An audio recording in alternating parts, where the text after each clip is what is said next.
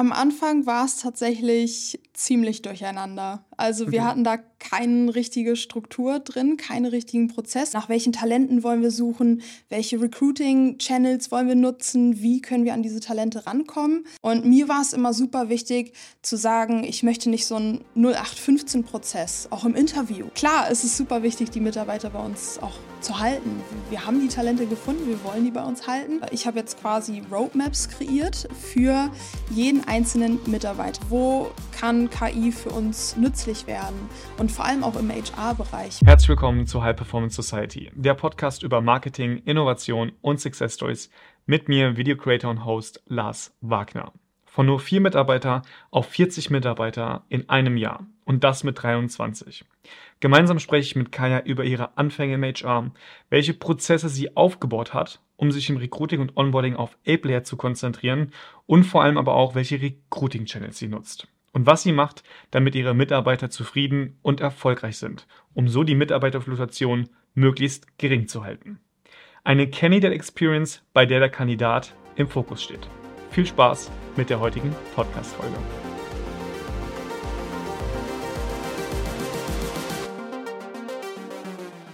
Kaya, wie ist es mit 23 Jahren, ein Team von 40 Mitarbeitern zu führen? Super spannend. Also ich habe total viel gelernt und vor allem mit meinen 23 Jahren super viel Verantwortung auch und das natürlich auch früh gelernt, ähm, wie man mit der Verantwortung umgehen muss. Ähm, und dank den Co-Foundern Karl und Lars äh, habe ich auch sehr viel äh, ja, Verantwortung bekommen, Freiheit bekommen, dass die mir gesagt haben, hey, ähm, bau das Team auf, übernimm diese Verantwortung. Und genau damit habe ich jetzt eben gelernt, umzugehen. Und es ist eine super spannende Reise, ähm, wo man wirklich jeden Tag was Neues zulernen kann. Du hast oder ihr habt jetzt wirklich innerhalb von einem Jahr von vier auf 40 Mitarbeiter seid ihr gewachsen im Team. Und im Endeffekt auch das, was quasi du zu verantworten hast, das Wachstum. Wie hat das bei euch angefangen? Ja, es hat angefangen, das ist auch eine ganz spannende Geschichte tatsächlich. Es hat angefangen, indem ich durch Kontakte an die beiden Co-Founder rangekommen bin, also an mhm. Karl und Lars.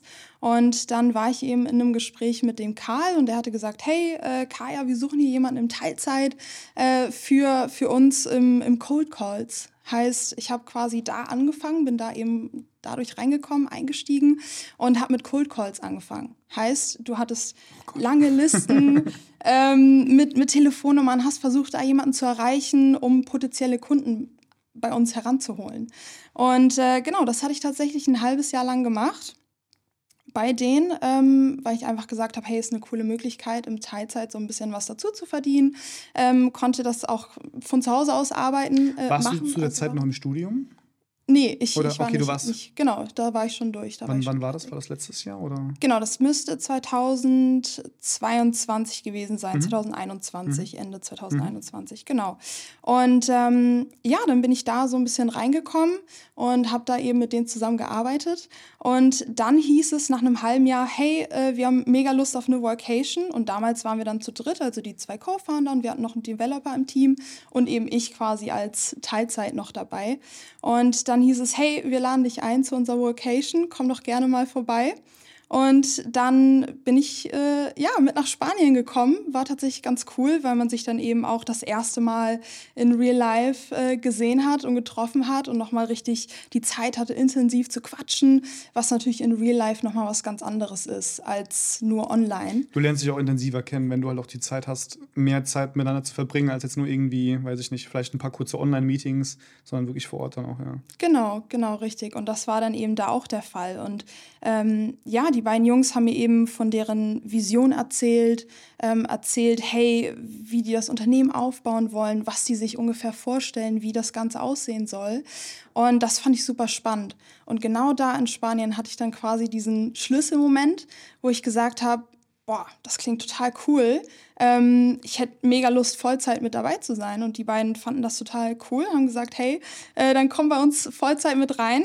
Und dann war es tatsächlich auch so, dass ich gesagt habe, hey, diese Vision, die ihr beiden habt, warum wollen wir die nicht einfach mal zusammenfassen und, und definieren, runterschreiben? Genauso wie eine Mission. Was ist unsere Mission? Mhm. Ähm, unsere Werte, wie wollen wir diese Kultur eben aufbauen? Und ja, da habe ich das äh, Ganze dann quasi gestartet und so ein bisschen angefangen, mich mit dem Thema immer mehr auseinanderzusetzen und äh, dann eben in diese Richtung zu gehen und eben auch zu sagen, hey, äh, das ist jetzt definiert, so wollen wir eben reingehen und ja, dann das Ganze mit aufgebaut und das war super spannend und da habe ich eben das erste Mal auch für mich dann so entdeckt, hey, HR ist die Richtung, die ich tatsächlich ganz interessant finde. Du hast, was hast du studiert eigentlich ursprünglich? International Management. International Management, also genau. auf Englisch. Ähm, wann bist du mit dem Studium fertig gewesen? Das war 2021. 2021. Mhm. Und ihr habt euch auch 21 kennengelernt. Genau, richtig. Wie und wo? Ähm, wie gesagt, das war durch Kontakte mhm. tatsächlich, durch meinen Cousin, ganz, ganz witzig. Ähm, also so, wir saßen beim, beim Familienessen zusammen und äh, hatte ich gesagt, hey, äh, ich hätte irgendwie Lust, noch mal in Teilzeit irgendwo ein bisschen was dazu zu verdienen. Hatte mein Cousin gesagt, hey, äh, ich kenne hier die beiden, Karl und Lars, die Co-Founder, komm doch gerne mal dazu. Und äh, ja, dann eben ähm, in das Gespräch mit Karl rein und äh, dann mit den Cold Calls angefangen und dann später eben in die HR-Richtung. Ähm, das heißt, du hast während dem Studium noch keine klare Richtung gehabt, wo es für dich hingeht langfristig, also irgendwie im Sales-Bereich, im HR-Bereich, im Marketing, was Richtig, auch immer. Genau. Das heißt, es hat sich so ein bisschen entwickelt, das ist, sehe ich mich selbst auch wieder. Ich habe ja selbst auch ähm, in der Personalberatung damals nach dem Studium angefangen und das war für mich auch so, du bist im Großraumoffice, alle Blicke auf dich gerichtet, der erste Job nach dem Studium und du machst nichts anderes als acht bis neun Stunden am Tag am Telefon zu sitzen mhm. und Kandidaten anzurufen und irgendwelche Unternehmen anzurufen, um deine Dienstleistung auch zu verkaufen. Wie war das für dich? Das war eine sehr krasse Zeit einfach fürs Learning. Ja, also das ja. war auch super verzweifelnd teilweise, weil du wirklich 99 Prozent mal ein Nein bekommen hast mhm. und dann ein Prozent ein Ja und dann hast du dich natürlich super gefreut. Dann ging es wieder ganz nach oben. Aber in, in, den, in der Zeit, wo du wirklich immer ein Nein bekommen hast, eine Absage, keiner ist reingegangen, du hast keinen erreichen können, ähm, da war es dann natürlich super schwierig. Aber es gibt super viele Tricks. Äh, ich habe mir Workshops äh, angeschaut, ich habe Kurse besucht, ich habe mir äh, etliche Bücher geholt, eben zum Thema Cold Calls und dann später natürlich auch für HR. Ähm, etliche Stunden mit, mit Steuerberatern Steuerberatern und Anwälten gesessen, einfach äh, so viel Wissen auf, aufsaugen zu können, wie es eben geht, damit du in dem Bereich, in, in dem du eben sein möchtest, eben auch gut bist. Und, und das Ganze eben per Learning by Doing angewandt. Mhm. Ich kann rückblickend nur sagen, dass ich durch diese Zeit extrem viel gelernt habe auch. Ähm, auch selbst so mit, mit einem Nein umgehen zu können, auch selbst so ein bisschen auch, ja, einfach selbstbewusster zu sein, wenn du dann wirklich zum Hörer greifst. Erstes Mal im Job, Großraumoffice, irgendwie tausend Leute gefühlt um dich herum und du bist dann der Junge, der dann irgendwie, ja, die Personaldienstleistung verkaufen muss am Telefon. Hattet ihr denn schon zu dem Zeitpunkt, weil ihr noch ja in einer relativ frühen Stage seid, auch wenn ihr jetzt mittlerweile bei 40 Mitarbeitern seid, schon Prozesse, Strukturen, Tools, mit denen ihr arbeitet? Oder war das auch alles in deiner Verantwortung, das so ein bisschen aufzubauen? Wie gesagt, wir haben mit vier äh, gestartet, also die mhm. zwei Co-Founder, unser Developer im Team und dann eben ich, ähm, die dann neu als Vollzeit eben mit reingekommen ist.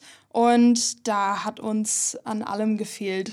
also klar, wir hatten ein, zwei Tools eben für die ganzen Leads, für die Sales. Ähm, wir hatten ein, zwei Tools, mit denen wir unser Projektmanagement gemacht haben.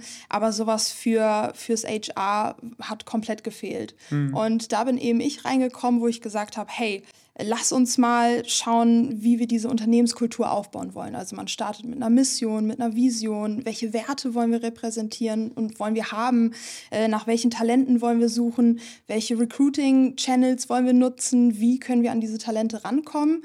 Und ähm, genau das Ganze eben mit aufgebaut und dann natürlich, okay, hey, jetzt haben wir jemanden, der da steht und bei uns anfangen möchte wie funktioniert denn überhaupt ein genau. Onboarding? Genau. Also, ja. Ähm, genau, das äh, hat dann eben auch so gestartet. Dann musst du dich da so ein bisschen reinlesen und schauen, hey, was kann man da Cooles machen? Und mir war es immer super wichtig zu sagen, ich möchte nicht so einen 0815-Prozess, auch im Interview. Keine langweiligen Fragen, sondern ich möchte die Leute challengen. Ich möchte, ich möchte hören, ähm, was sie motiviert, ähm, warum die wer bei dahinter uns, steckt. Genau, genau. Ja. Also mhm. wer da zu uns kommen möchte. Weil für mich, das hatte ich auch am Anfang gesagt und deswegen fand ich das auch so cool, dass, dass wir quasi zu viert waren, ähm, zu sagen, hey, wir stellen auch nach Persönlichkeit ein. Also wir haben diese Werte und jetzt stehen wir ganz am Anfang und wir können entscheiden, wer in unser Team kommt und wie wir dieses ganze Team eben aufbauen wollen. Weil ich meine, wir kennen alle, wir kennen es alle, äh, wir verbringen viel mehr Zeit mit, mit Arbeitskollegen mhm. als mit dem Partner, mit Freunden, Familie. Und da ist es eben super wichtig, eine coole Teamkultur zu haben und dass es natürlich auch Spaß macht bei mhm. der Arbeit. Ja. Wie habt ihr oder wie hast du angefangen? Weil du hattest gesprochen von ähm, Vision, Mission, Unternehmenswerten, um erstmal eine, auch eine ganz klare Richtung zu haben, zu sehen, okay, wo möchten wir überhaupt hin? Was ist vielleicht jetzt irgendwie das Ziel für das nächste Jahr, Jahreszielmäßig auch? Habt ihr zu dem Zeitpunkt auch schon ganz klar definiert ähm, gehabt, in welchen Bereichen ihr Mitarbeiter onboarden wollt, wo ihr vielleicht wirklich jetzt das Team aufbaut. Vielleicht kannst du auch dazu noch was sagen, wie die aktuell verteilt sind. Also vielleicht weiß ich nicht, gibt es eins, zwei Leute im Marketing, sind vielleicht die Mehrheit der Leute im Sales auch drin jetzt, weil ich meine, wenn du ja relativ am Anfang stehst, dann ist es einfach halt super wichtig, auch ja, im Sales und im Marketing Gas zu geben, weil du kannst das beste Unternehmen haben, aber wenn dich niemand kennt, das stimmt. Ja. Genau, wir hatten lange Zeit äh, nur eine Person im Sales und Marketing. Mhm. Das wäre einer der Co-Founder, also Karl gewesen, der auch eben das ganze Branding nach außen hin gemacht hat und immer noch macht. Ähm, das das Sales-Team haben wir jetzt um eine Person erweitert äh, neulich, also erst vor mhm. kurzem. Aber natürlich, im Sales mussten wir Gas geben, ähm, damit wir eben schauen können, dass wir da genug Aufgaben, genug Kunden haben. Und dann fing es eben an, dass wir gesagt haben, okay, jetzt haben wir viele Kunden, jetzt brauchen wir auch ein Team. Mhm. So, äh, was brauchen wir? Wir brauchen Optimizer, wir brauchen Designer, äh, wir brauchen Datenspezialisten, die sich um die ganzen Daten kümmern, wir brauchen ein Development-Team, äh, die das Ganze eben im Shop dann auch noch implementieren. Und äh, so fing das dann an. Und dann hatten wir tatsächlich aus jedem aus jedem Bereich quasi erstmal eine Person mhm. und haben das dann nach und nach aufgestockt und, und immer wieder Leute reingeholt, Talente reingeholt und dann nach und nach eben auch so strukturiert, dass wir sagen, okay, hey, da haben wir jetzt ein großes Team, da brauchen wir jetzt ein Teamlead. Und dann musst du da natürlich wieder schauen, hey, wer kann ein Team managen, wer hat Lust drauf. Ähm, genau, und so hat sich das dann quasi ergeben. Ich stelle mir das unheimlich schwierig vor, weil wenn du jetzt, sag mal, in einem Jahr von drei beziehungsweise vier Mitarbeitern auf 40 anwächst, die gesamten Prozesse und Strukturen, die müssen sich ja auch mitentwickeln, ja. Ähm, ich frage mich halt auch da immer, wenn du halt wirklich Mitarbeiter einstellst, die wollen ja auch nicht nur gefördert, sondern auch gefordert werden. Du musst ja auch vielleicht also du musst nicht, aber gewisse Benefits vielleicht bieten. Warum sollten die bei dir anfangen? Ähm, was sind die ganz klaren die Aufgaben? Wie ist es da in der Kommunikation zwischen dir und den, den Co-Foundern oder Foundern auch, ähm, was so die Stellenbeschreibung betrifft, ähm, welche Kanäle nutzt ihr, um die Mitarbeiter zu gewinnen, ähm, wie schnell habt ihr bisher gebraucht, auch vielleicht im Schnitt, um Mitarbeiter einzustellen? Ja, ähm, genau, also da äh, haben, wie gesagt, haben die mir eine unglaubliche Freiheit gegeben in dem, was ich quasi entscheiden kann und wohin ich das ganze HR-Team und auch eben das Team mit den Mitarbeitern, äh, in welche Richtung ich das eben vorantreiben möchte.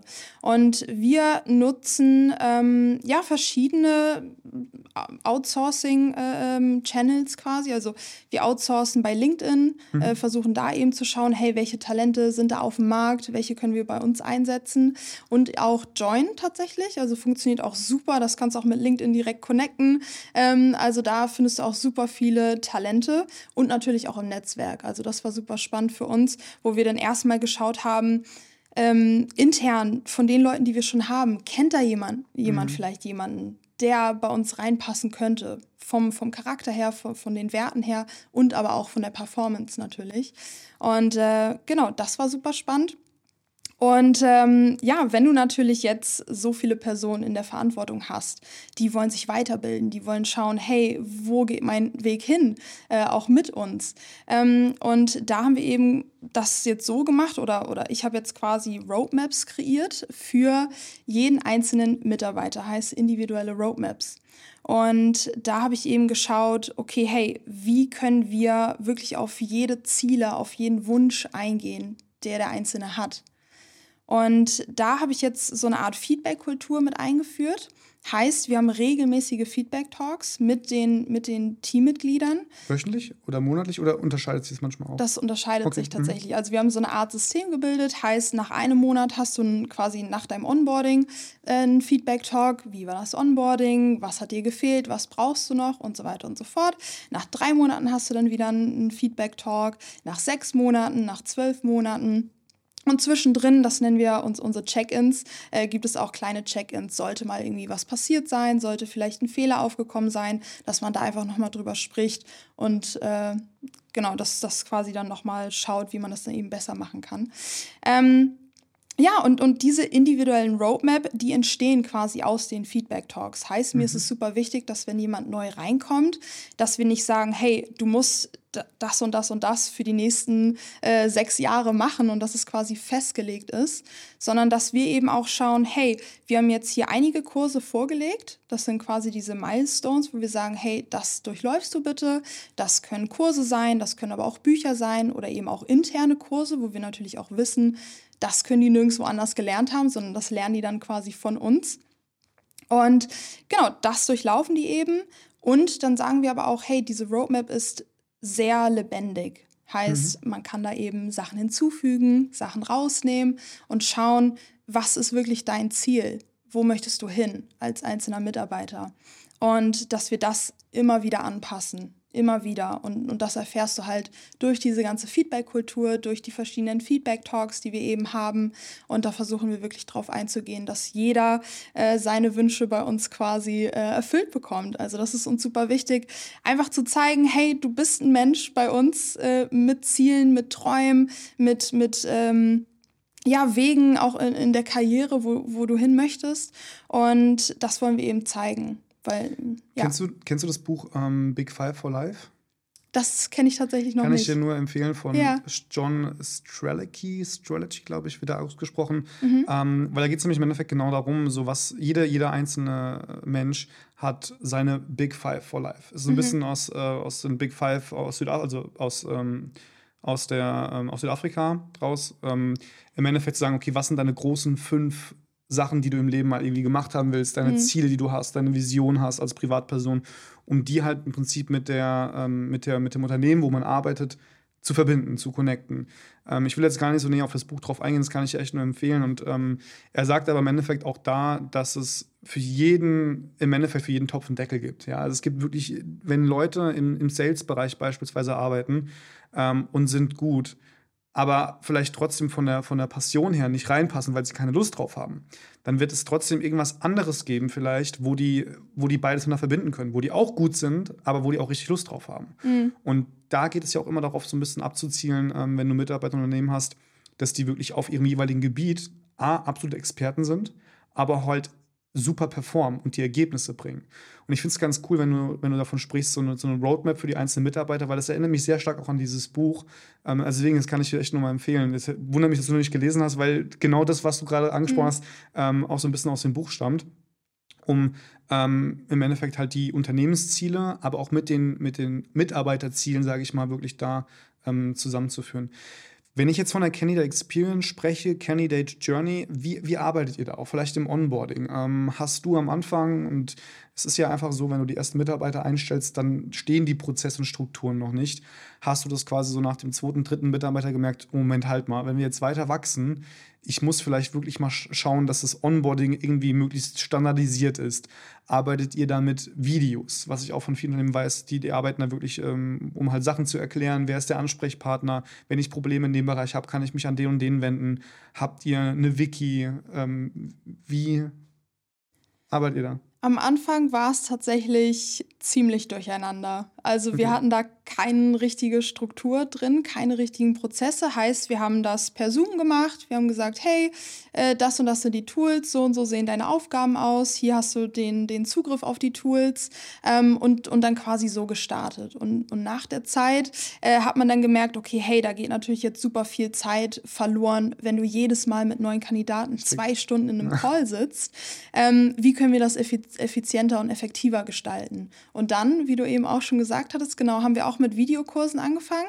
Heißt, ich habe das komplett einmal abgedreht, ähm, was eben wichtig ist, was zu beachten ist. Dann die jeweiligen ähm, Abteilungen, quasi im Development, im Design, ähm, in den anderen Teams, haben das dann eben auch gemacht. Heißt, wenn der Kandidat bei uns reinkommt, der bekommt eben sofort seine Roadmap zugewiesen mhm. und dann in den ersten ein, zwei Wochen eben einmal diese Kurse durchlaufen, dass er einfach versteht, wie sitzen die Strukturen, was sind unsere Guidelines, wie sehen die Prozesse aus, mit welchen Tools arbeiten wir zurzeit und dass er oder sie sich da einfach so ein bisschen reinfinden kann. Ähm, ja, und, und das spart natürlich super viel Zeit jetzt äh, und, und ist auch für die viel einfacher, mhm. dass er sich die einfach durchschauen kann, die Videos, und dann im Nachhinein Fragen stellt, falls da jetzt irgendwie noch was offen sein sollte. Hattet ihr den Fall schon mal, und das habe ich jetzt auch in der Vergangenheit gerade aktuell auch sehr oft erlebt, dass Mitarbeiter quasi unterzeichnen, aber dann nicht am ersten Arbeitstag quasi auftauchen, also eine gewisse No-Show-Rate? Ah, interessant. Nee, bei uns tatsächlich okay. noch nicht.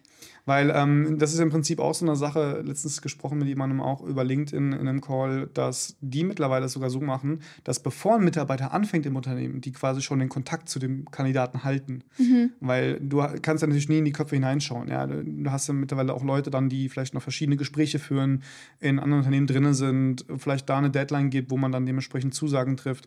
Und ähm, die machen es zum Beispiel mittlerweile so, dass die sogar schon mit den Leuten manchmal irgendwie schon, schon mal einen Brief hinschicken, bevor der anfängt, ja, wo er schon mal vielleicht irgendwelche Informationen bekommt.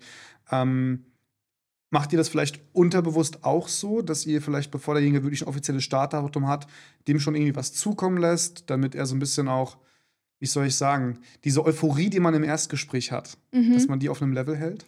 Wir, was wir machen, ist ein Onboarding-Paket zuschicken. Heißt, ah, okay. da bekommst du dann schon direkt, mhm. wenn du bei uns jetzt anfängst, direkt Bücher zugeschickt, die eben zu deinem, zu deinem Thema passen. Ähm, und äh, auch eine Einladung zu unserem zu unserem Onboarding-Gespräch mhm. quasi. Also, dass wir dann kurz vorher irgendwie noch mal eine halbe Stunde sprechen, ähm, wie es demjenigen geht. Und zeige ich eben diese Onboarding-Videos, die er oder sie durchlaufen muss. Und ähm, genau, dass die Einladung dann quasi schon fest im Kalender steht. Und dann eben das Onboarding-Paket, was bisher auch immer super angekommen ist, mhm. mit, mit Kleinigkeiten, mit Süßigkeiten, mit, mit eben den Büchern, wo man sich schon ein bisschen reinlesen kann, schauen kann, hey, was kann man davon eben auch bei uns vielleicht anwenden. Genau, das machen wir. Ihr arbeitet auch 100% remote, glaube ich, mhm. hast du gesagt. Ähm, es stellt ja auch nochmal eine gewisse Herausforderung dar, eine Schwierigkeit, weil man sich auch jetzt nicht face-to-face -face sieht. Ihr habt wahrscheinlich auch Mitarbeiter, die man vielleicht bis heute auch noch nicht persönlich getroffen hat. Ihr hattet, glaube ich, letztens auch eine Vocation. Kannst du gerne auch noch mal ganz was zu erzählen zum ähm, Teamzusammenhalt und so weiter und so fort. Aber wie ist es da? Also, wenn ich jetzt Mitarbeiter einstelle und die wirklich remote komplett arbeiten, Vertrauen ist ein super wichtiger Punkt, aber mhm. natürlich, du weißt ja im Endeffekt nie, ob derjenige, habt ihr irgendwie so Stechuhren, Zeitmanagement-Tools, mit denen ihr arbeitet, ähm, anhand welcher Kriterien entscheidet ihr auch vielleicht, dass ihr Mitarbeiter einstellt? Worauf achtest du da? Ja, äh, das ist auch eine sehr schöne Frage. Also wir arbeiten mit Time Doctor. Das mhm. ist quasi so eine Art Time-Tracking-Tool, womit wir schauen können, hey, wie lange arbeitet jemand und woran. Das ist aber nicht, weil wir sagen, hey, wir vertrauen dir nicht, sondern einfach um zu schauen, ob wir intern noch Prozesse oder Strukturen oder Automatisierungen irgendwie implementieren oder verbessern können. Mhm. Heißt ähm, zum Beispiel ein, Be ein Beispiel aus der Vergangenheit wir hatten gesehen, dass super viele aus dem Team äh, ständig in Zoom-Meetings hängen. Mhm. Dann haben wir gesagt, hey, dann lass uns das mal irgendwie rausnehmen und stattdessen mit, mit Loom irgendwie äh, ähm, ja, replacen quasi. Oder Vielleicht mal ganz kurz für die, für die HörerInnen äh, und Zuhörer. Loom ist was? Da, also ich kenne es aber. Genau, dann nimmst du quasi Videos auf und, und kannst es eben zeigen. Und da Aber kannst du, bist auch dein Bildschirm einer, Genau, sehen. du bist mit der Bildschirmnummer. Genau. genau, richtig. Und das funktioniert viel besser, weil ein Loom-Video dauert keine 20 Minuten. Ähm, das nimmst du vielleicht drei bis fünf Minuten auf, kannst da eben alles Wichtige erklären. Aber in einem Zoom ist es häufiger so, die ersten fünf Minuten machst du ein bisschen Smalltalk, äh, wie geht's dem anderen? Äh, genau, und, und da haben wir gesehen, okay, da geht super viel Zeit verloren, aber wir wollen ja effektiver und effizienter arbeiten. Heißt, äh, da haben wir versucht, so wenig wie möglich äh, ja, Meetings vorauszusetzen. Genau, ein Punkt. Also das eben durch Time Doctor geschafft, mhm. quasi, mhm. durch dieses Time-Tracking. Ähm, genau, und, und so sieht das Ganze bei uns aus.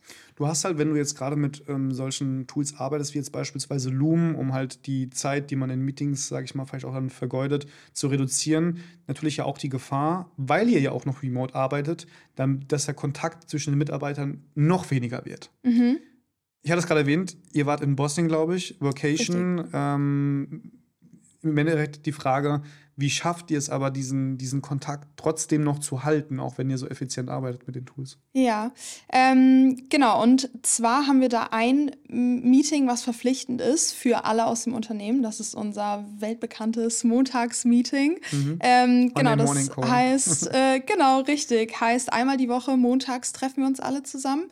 Und da werden eben entweder Neuigkeiten verkündet, hey, jemand ist neu ins Team dazugekommen, mhm. heißt, wir machen so eine kleine Welcoming Round.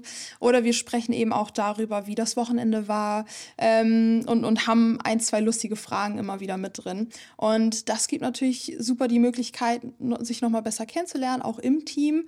Und da haben wirklich alle auch Bock drauf. Also das ist natürlich für uns auch das Wichtigste. Dann, ähm, genau, zu der anderen Frage, wie wir das Ganze im Remote aufgebaut haben und auch äh, bezüglich der, der Kultur, ähm, wie wir das aufgebaut haben. Also da kann ich nochmal an den Anfang zurückgehen ähm, und quasi auf, auf unsere Werte schauen. Und da haben wir dann äh, eben einen Wert, der nennt sich Team Spirit, worauf ich auch immer in den Interviews eben schaue. Und ähm, wenn, wenn mich da Bewerber überzeugen und, und sagen, hey, die haben Bock auf ein Team, dann ist das für mich natürlich auch super interessant zu sehen. Arbeitest du da mit Persönlichkeitstests? Also kannst du uns vielleicht noch mal gerade ganz kurz nur durch diesen Candidate Experience Prozess führen? Ja, sehr gerne. Also es ist so, dass wir mit Join und LinkedIn eben viel arbeiten und da eben schauen, hey, welche Talente gibt es auf dem Markt und, und welche passen eben bei uns rein.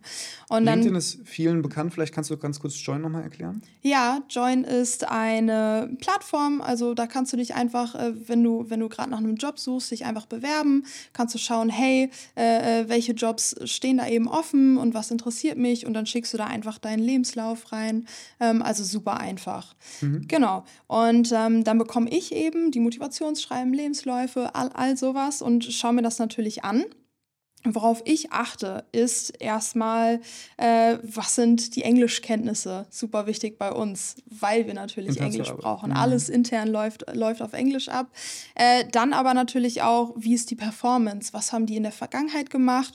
Und auch, wie ähm, ja, sie, sieht es mit der Persönlichkeit aus? Also wie motiviert sind sie? Was steht da im Lebenslauf drin? Auch vielleicht einige Punkte, wo man sagt, hey, die haben vielleicht mal äh, was Außerordentliches, äh, Außerordentliches gemacht in der Vergangenheit. Ehrenamtlich irgendwie mal was gearbeitet oder also das sind immer super interessante Themen für mich tatsächlich, wo ich sehen kann, hey, die sind super motiviert, die haben Bock und die gehen auch, sage ich mal, einen Schritt mehr, als man tatsächlich muss. Mhm. Denn wir wollen bei uns wirklich A-Player haben. Das ist sehr spannend. Und daran erkennst du die halt schon, sage ich mal, oberflächlich im Lebenslauf. Dann gehst du natürlich in Calls mit denen rein, die dich überzeugt haben. Bevor und, wir zu den Calls kommen, ja. ähm, bewerben sich quasi über die Plattform Join auch Leute sich direkt auf die Stellen, die du aussch die ihr ausschreibt? Oder ist es oftmals so, dass du auch vielleicht sogar Kandidaten ziehen kannst? Ich meine, bei LinkedIn, äh, also vielleicht kannst du da mal ganz drauf eingehen, wie ist so das Verhältnis? Also suchst du selbst zum Beispiel auch mal irgendwie so Talent ähm, Attraction, Talent Resourcing, dass du selbst quasi auch als Recruiter quasi unterwegs bist auf LinkedIn, hast zufällig irgendwie ein interessantes Profil gesehen, dass du den auch mal irgendwie kontaktierst und weiß ich nicht, erstmal so ins Gespräch kommst? Oder ist es oftmals so, dass wirklich die Leute in 99% der Fälle sich bei euch bewerben auch? Ja, ich würde sagen, es ist 70-30. Mhm. Also 70 Prozent bewerben sich bei uns und davon haben wir auch schon viele eingestellt tatsächlich, weil die dann super spannend waren für uns. Ähm, und 30 Prozent mache ich selbst dann noch eben den Outreach auf LinkedIn. Mhm. Und da schaue ich natürlich dann auf die Profile äh, und, und schaue, okay, hey, passen die zu uns? Und wenn ja, dann schreibe ich einen Zweizeiler hin. Und meistens sind die dann auch super interessiert und wollen sich das erstmal anhören, ähm, was ich da eben zu erzählen habe, gehe in Calls mit denen rein und dann schaut man eben, eben was da Das heißt, bei den Calls, wenn du den Outreach machst, äh, beziehungsweise wenn die sich bewerben, ist es dann quasi so, dass wirklich alle Kandidaten, weil du gerade von einem Motivationsschreiben gesprochen hast, von einem Lebenslauf, was sind noch die Anforderungen, die eingereicht werden müssen? Tatsächlich ein Motivationsschreiben ist nicht erforderlich. Okay. Ein Lebenslauf tatsächlich, mhm. ja. Und wir stellen noch ein, zwei Fragen zu der jeweiligen Position. Also okay. beispielsweise, wie viele, wie viele Jahre hast du da drin schon, schon ähm, Erfahrungen gemacht? Was sind deine Erfahrungen? Und dann auch tatsächlich die Frage, auf welchem Level sind gerade deine English Skills? Mhm. Super wichtig für uns. Ja. Um so ein paar Benchmarks einfach nur zu haben, um halt denjenigen auch einschätzen zu können, wie die Erfahrungen sind in dem Bereich. Okay, Richtig, verstehe. genau. Weil aus dem Anfanggrund frage ich gerade bei so einem Motivationsschreiben und dann wird äh, noch ein Passbild angefordert und du hast halt immer die Gefahr in einem HR-Bereich, gerade auch wenn wir heute von einem Fachkräftemangel sprechen, diese Balance zu finden zwischen den Unterlagen, die du anforderst, aber auch vielleicht auf der anderen Seite diese Hürden abzubauen, um im Endeffekt nur zu sagen, hey, ich brauche, jetzt mal ganz übertrieben gesagt, ich brauche nur einen Namen und eine Telefonnummer. Mhm. Das heißt, es gibt ja auch mittlerweile diese, diese ähm, Surveys, diese Online-Tools, mit denen du arbeiten kannst, dass sich Leute bewerben können. Ähm, du schaltest eine Ad, du hast beispielsweise wirklich als Eingabefeld nur den Namen und eine Telefonnummer, was super basic ist hoffst aber erstmal darauf, dass derjenige, der sich bewirbt, im Prinzip auch zu dieser Ad, zu dieser ausgespielten, ähm, zu dem ausgespielten Visual passt, sei es ein Video, sei es ein Text, sei es ein Bild. Ähm, um dann, also um erstmal die Hürden möglichst gering zu halten, damit die nicht viel, keinen großen Aufwand haben, sich bewerben zu können, dass es super einfach für die ist. Hast aber auf der anderen Seite dann das Problem natürlich, dass sich, ich sag mal, vielleicht 80 Prozent der gesammelten Bewerbungen überhaupt total irrelevant sind und äh, von der Qualität her auch nicht stimmen. Also ist die Quantität dann dementsprechend ganz klar im Vordergrund. Da halt zwischen diesen beiden Extremen die Balance zu finden, finde ich super, super schwierig. Und deswegen finde ich es interessant ähm, zu sagen, beispielsweise auf ein Motivationsschreiben verzichten wir, weil ich kann es nur aus meiner privaten Vergangenheit erzählen, wenn du da irgendwie einen Lebenslauf hast, du hast dann oftmals diese Karriereseiten, da gibst du in den Karriereseiten die Daten ein die mhm. eins zu eins im Lebenslauf stehen. Und dann fordert man nochmal einen Lebenslauf an. Und wo mhm. man sich dann, also ich mich immer frage, ich weiß zwar auch, ja, hinten im Backend ist es ganz cool, weil dann die Daten, die in die Maske eingegeben werden, sind schon dann direkt im System bei den Leuten drin. Ähm, aber dann stellt sich halt mir die Frage, okay, warum brauche ich dann noch irgendwie einen Lebenslauf? Kann ich nicht in der, in der, in der Software, die ich nutze als Unternehmen, äh, durch die eingegebenen Daten dieses Bewerbers in der Maske quasi irgendwie was ausdrucken, damit ich auch da quasi wieder einen Lebenslauf habe, um halt da die Hürde gering zu halten. Das heißt, ihr habt ähm, Lebenslauf, mhm. English Skills, also zwei, drei Fragen, die mhm. zu der Position passen. Wie geht es dann weiter? Also habt ihr dann, hast du dann so ein, so ein Muster quasi, nachdem du die Bewerber vielleicht auch irgendwie rankst? Also sprich, wenn die und die Daten, also worauf achtest du da? Was sind die Kriterien? Ja, ich achte natürlich dann darauf, was die für Angaben geben bei den Erfahrungen. Also wenn jetzt jemand sechs Jahre Erfahrung in dem Bereich hat, in dem wir das natürlich suchen, ist es für mich natürlich ein bisschen spannender, als wenn jetzt jemand nur ein halbes Jahr in dem Bereich tätig war. Und dann gehe ich natürlich erstmal mit dem, der sechs Jahre äh, da Erfahrung gemacht hat. Und dann schaue ich mir eben den Lebenslauf an und schaue, mhm. hey, welche Skills benötigen wir? Welche Skills stehen eben in diesem Lebenslauf? Und danach gehe ich dann und, und wenn das übereinstimmt, wenn das passt, ähm, dann gehe ich eben in ein Gespräch. Und in dem Gespräch gehe ich dann wirklich darauf ein, wie ist die Motivation, wie neugierig ist die Person, ähm, wie diszipliniert und, und was für Werte quasi die Person mitbringt. Also dann geht es eher nicht, nicht mehr nur um die Performance, sondern eben auch um das Persönliche. Mhm. Genau. Mhm. Wenn jetzt du die Bewerbungen durchgehst und quasi dann anhand äh, für dich feststellst, den möchte ich einladen, gibt es dann quasi erstmal ein digitales Kennenlernen, einen Zoom-Call wahrscheinlich. Ähm, wie bereitest du dich auf die Gespräche auch vor? Hast du da auch so ein bisschen so ein gewisses Muster? Oder Genau. In den Gesprächen geht es natürlich nicht nur darum, dass ich die Bewerber kennenlerne, sondern dass die Bewerber auch uns kennenlernen, was mir auch super wichtig ist, mhm. damit die auch einfach verstehen, quasi, worauf die sich einlassen, wer wir sind, äh, was wir so machen und was wir eben auch fordern weil ähm, bei uns, wir fordern ziemlich viel tatsächlich oder, oder wir erwarten auf jeden Fall, dass, dass die Person Bock hat zu lernen und mit uns eben auch voranzukommen. Heißt, äh, da schauen wir uns das eben so an. Äh, ich ich habe für jeden Call habe ich eine ähm, ja, individuelle Präsentation vorbereitet. Mhm. Heißt, da ähm, erkläre ich dann wirklich nochmal und gehe darauf ein, wer wir sind, ähm, was unsere Vision ist, was unsere Mission ist, was unsere Werte sind, ähm, damit der Kandidat eben da auch sehen kann, okay, cool, so läuft das bei denen. Und danach äh, lerne ich die Person natürlich dann auch kennen, den mhm. oder die Bewerberin. Ähm, und dann schaue ich mir natürlich an, wer sitzt da vor mir, was kann er oder sie mir erzählen und wie kann man damit eben weitermachen. Mhm. Genau.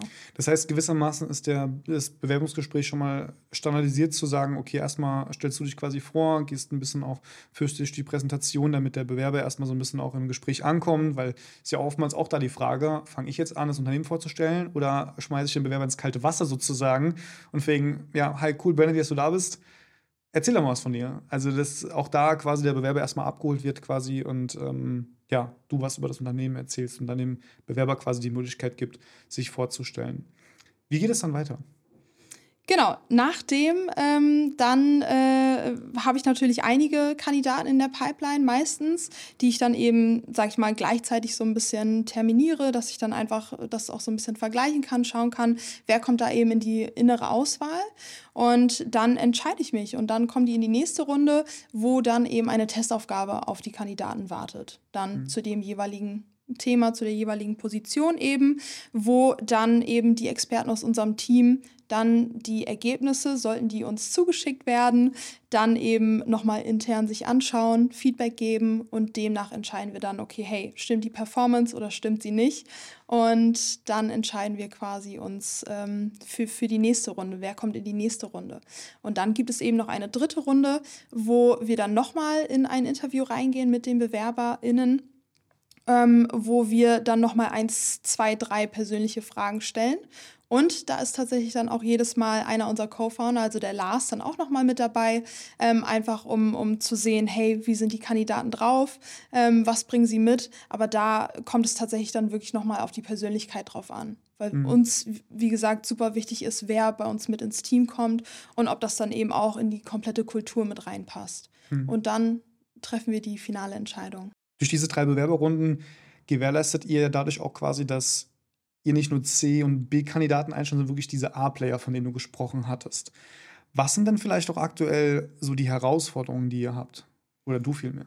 Ja, ähm, genau, also A-Player äh, sind bei uns natürlich herzlich willkommen. Da muss man natürlich auch erstmal herausfinden, hey, was sind für uns A-Player? Und da haben wir so eine Art DNA quasi für uns selber gestaltet, für unsere Firma, wo wir gesagt haben, hey, ähm, charakterlich sollen die super sein, sollen die unseren Werten entsprechen, eben das, was wir haben und aber auch von der Performance her einfach stimmen.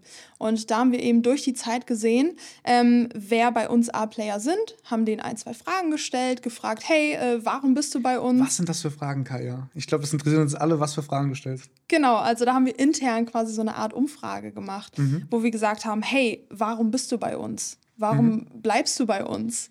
Ähm, Natürlich nicht wegen dem Geld, ja. aber ja. Klar, Geld kriegst du auch überall anders, aber ich wollte herausfiltern, was ist es, was dich wirklich reizt, bei uns zu bleiben genau, und auch ja. langfristig. Mhm. Und ähm, genau, dann haben die eben Antworten gegeben und daraus haben sich natürlich einige Sachen überschnitten, wo wir gesagt haben, das ist unser A-Player-DNA wo wir gesagt haben, okay, das sind coole Antworten. Genauso wollen wir auch rüberkommen, dass es nicht nur eben ums Geld geht oder äh, ne, um die Benefits, mhm. wie auch immer, sondern dass wir gesagt haben, wir haben eine coole Kultur. Wir, wir äh, fordern dich heraus, wir, wir pushen das Ganze forward. Wir haben große Ziele, die wir eben erreichen wollen. Und auch, dass wir international eben begeistern. Also ist auch ein guter Punkt. Ähm, Genau, und, und somit hat sich das Ganze eben dann in die Richtung entwickelt und, und ergeben. Und ähm, aktuelle Herausforderung, was ich da jetzt sehe, ist natürlich die Talente auf dem Markt zu finden. Das mhm. erstmal. Also vor allem jetzt auch bei der aktuellen Marktlage ist es nicht immer ganz so einfach. Ähm, und da eben zu schauen, okay, wo sind die Talente, wie können wir diese bei uns einsetzen und natürlich auch weiterbilden. Und dass wir da eben super viele Chancen und Möglichkeiten bieten wollen. Und ähm, genau, da eben auch, auch viele Möglichkeiten jetzt vor allem mit, mit dem Thema KI sind wir gerade mhm. noch am Herumexperimentieren, was wir da auch bei uns mit einsetzen können, sodass wir das eben ermöglichen und, und Roadmaps bauen und all sowas, äh, dass, dass wir uns, äh, unsere Mitarbeiter natürlich auch langfristig bei uns halten können. Mhm. Wir hatten vorhin von Zoom und von Loom gesprochen, also auch generell dieses Thema Automatisierung, Prozesse zu standardisieren, um auch effektiver, effizient zu arbeiten. Ähm, was würdest du meinen, sind so vielleicht die zwei, drei Top-Prozesse, Systeme, die ihr aufgebaut habt, wo ihr wirklich extrem viel Zeit spart? Gibt es da vielleicht konkrete Beispiele? Ja, also Onboarding wir, hatten wir. Genau, ja, Onboarding, richtig. Dann haben wir auch gemerkt, dass wir auf Slack super viel Zeit mit Notifications verbringen, also mit Mitteilungen, mhm. dass du einfach immer wieder abgelenkt wirst.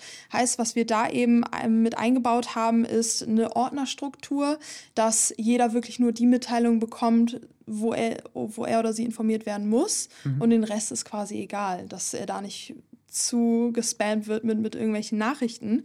Ähm, dann Zapier ist auch ein super Tool, heißt, da kannst du verschiedene Tools miteinander verbinden und eben schauen, welche Automatisierungen du machen kannst, du erstellen kannst, sodass wenn du XY eben veranlässt, dass dann ähm, Z quasi ausgelöst wird. Und, und Hast du da vielleicht ein konkretes so Beispiel? Also wo man, wo du jetzt viel Zeit spart auch? Mhm.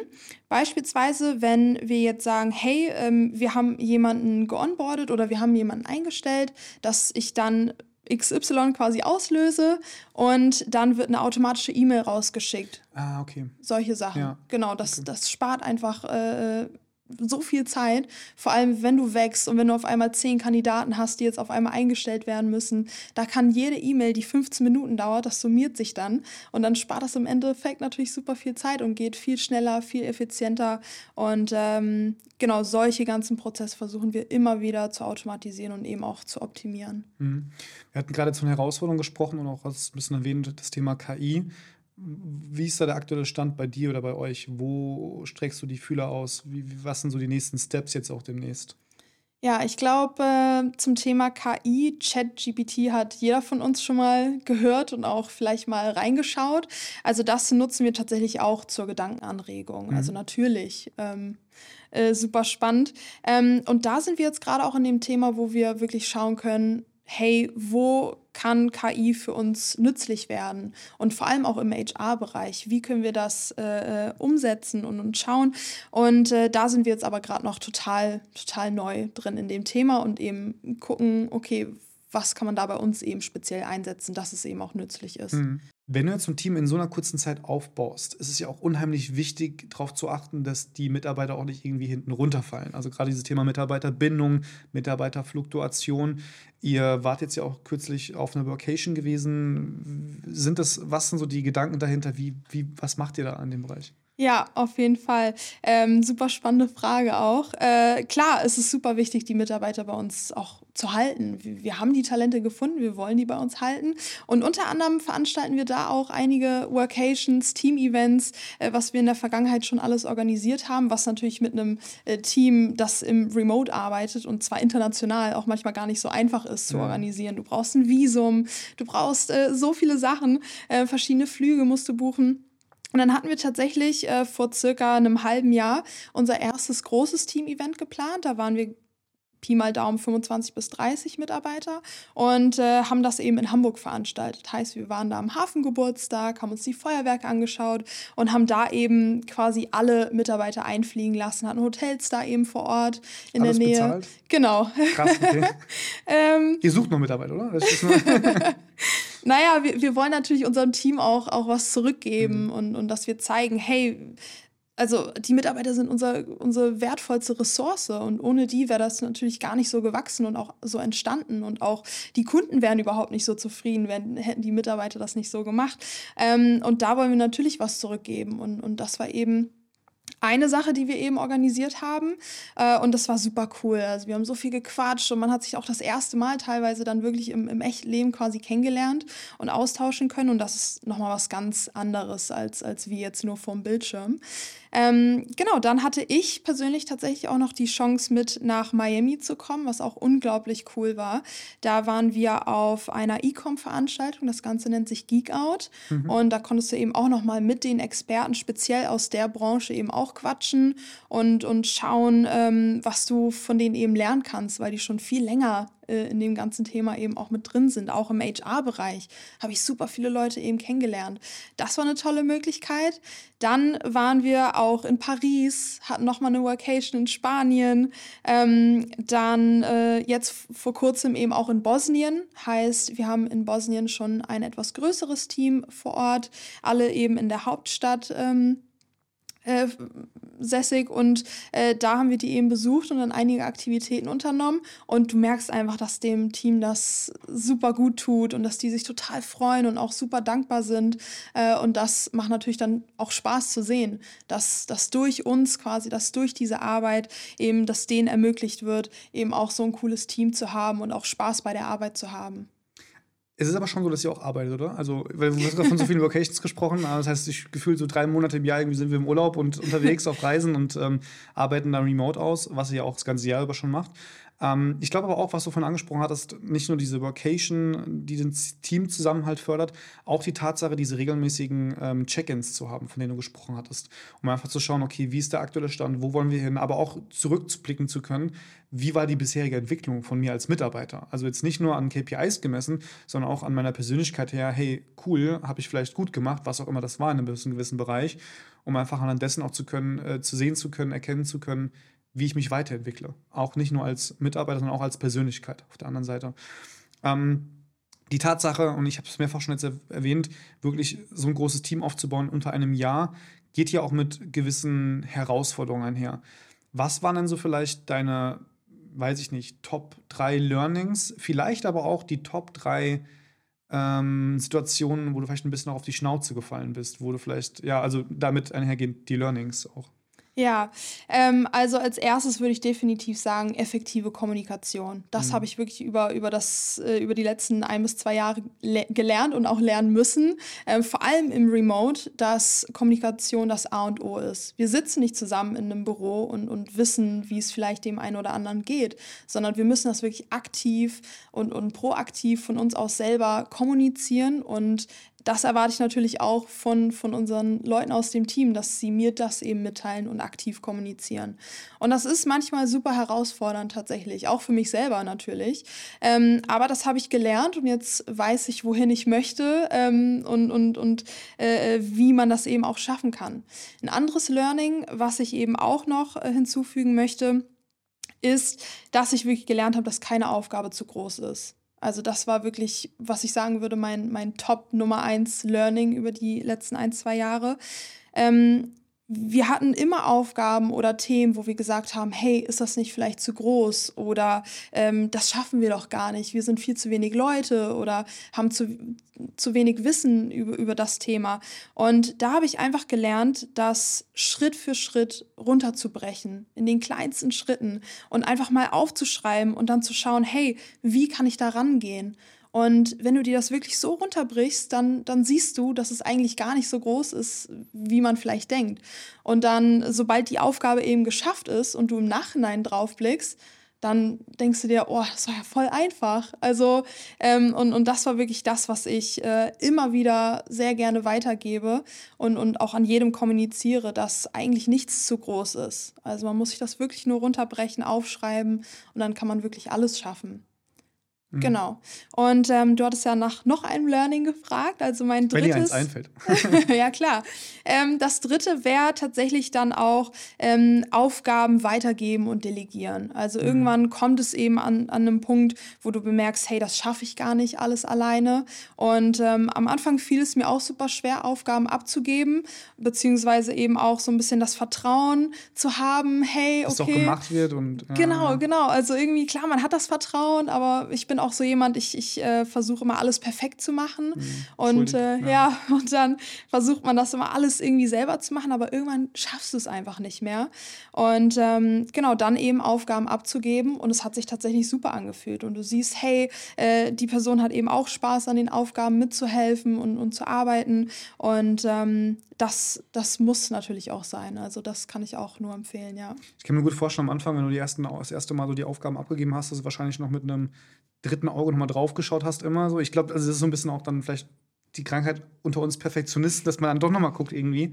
Ähm, und du dann mit der Zeit einfach lernst zu sehen, hey, es funktioniert auch, loszulassen und dieses Vertrauen, was schon von vornherein da ist, wirklich aber ähm, überwiegen zu lassen und dann zu sagen, okay, es ist gemacht, es passt. Ich kann, ich glaube, es ist auch eine, eine, Frage der Zeit in der Zusammenarbeit mit vielleicht ein, zwei Leuten, an denen du die Aufgabe abgibst.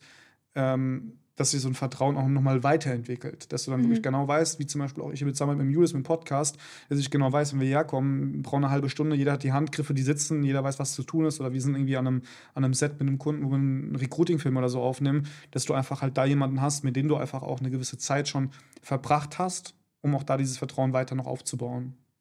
Genau. Ja, Kaya, vielen, vielen Dank, dass du da gewesen bist. Es ist mega spannend zu sehen, einfach wie du so ein Team in so einer kurzen Zeit aufgebaut hast und vor allem, was auch damit einhergeht, die Prozesse zu schaffen, die Strukturen, die auch mitwachsen, die Learnings, aber auch die Herausforderungen, die du auf dem Weg hattest.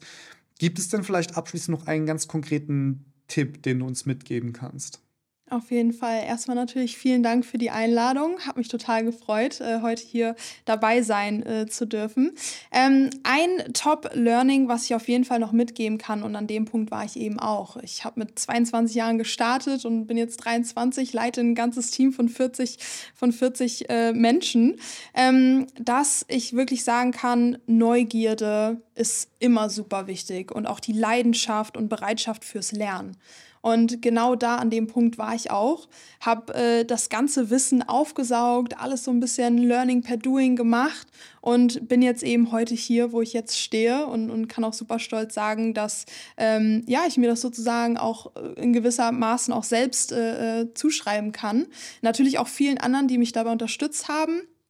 Ähm, und äh, da ist es aber einfach super wichtig zu verstehen, sobald du Neugierde hast, sobald du neugierig bist über ein Thema, dass du da eben auch Spaß haben kannst und super drin aufgehen kannst und eben auch vieles erreichen kannst. Genau, das wären so meine abschließenden Worte.